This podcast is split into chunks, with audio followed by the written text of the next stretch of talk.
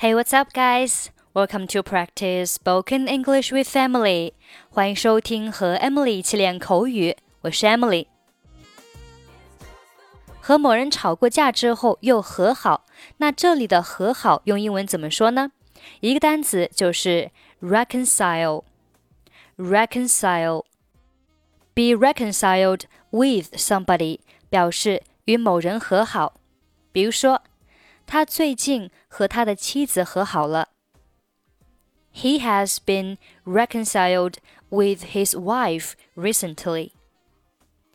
我们来听两个小对话。Dialogue one. 汤姆，很抱歉，我昨天吼了你。Tom, I'm sorry. I shouted at you last night.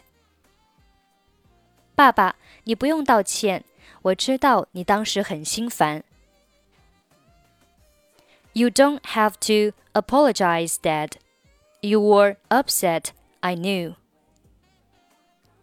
真不好开口，我很抱歉，我说的话很不好听。It's so hard to say. I'm sorry. What I said is awful. 没事， 我反应太过了。It's okay.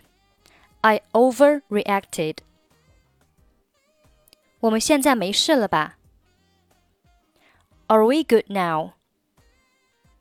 当然了，Sure. Tom, I'm sorry I shouted at you last night. You don't have to apologize, Dad. You were upset, I knew. It's so hard to say, I'm sorry. What I said is awful. It's okay. I overreacted. Are we good now? Sure. Dialogue 2我和我姐姐大吵了一架，其实那只不过是一些鸡毛蒜皮的小事。I had a big fight with my sister. In fact, it was just trifles. 别担心，你们俩这么亲密，一定会和好的。Don't worry, you two are so close. You will make it up.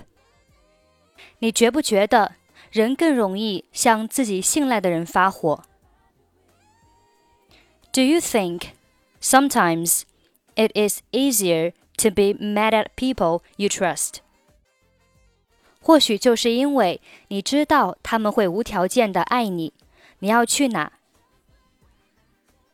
Maybe it is because you know they will love you no matter what.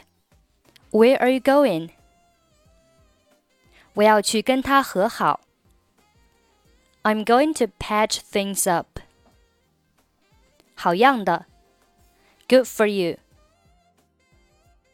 I had a big fight with my sister. In fact, it was just trifles.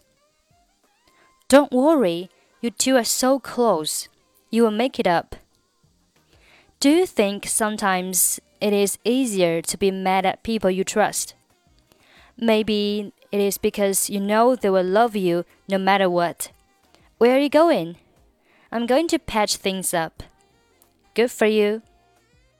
Okay, that's pretty much for today. 想要参与本期节目的跟读版本以及语音打分，欢迎您关注微信公众号“英语主播 Emily”。